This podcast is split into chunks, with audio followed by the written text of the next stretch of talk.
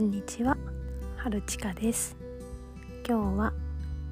レンタリングの勉強をしようと思ってまずは本を探してみることにしました。いろいろ見てはみたんですけどメンタリングよりも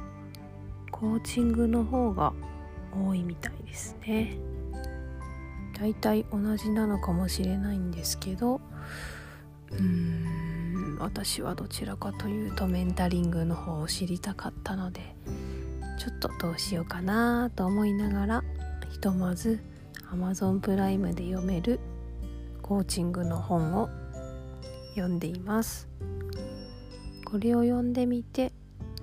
それからまた新しい本を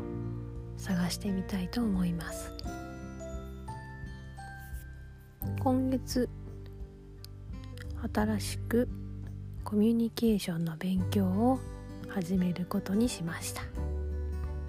講座を受けるものなんですがだいたい半年ぐらいあるので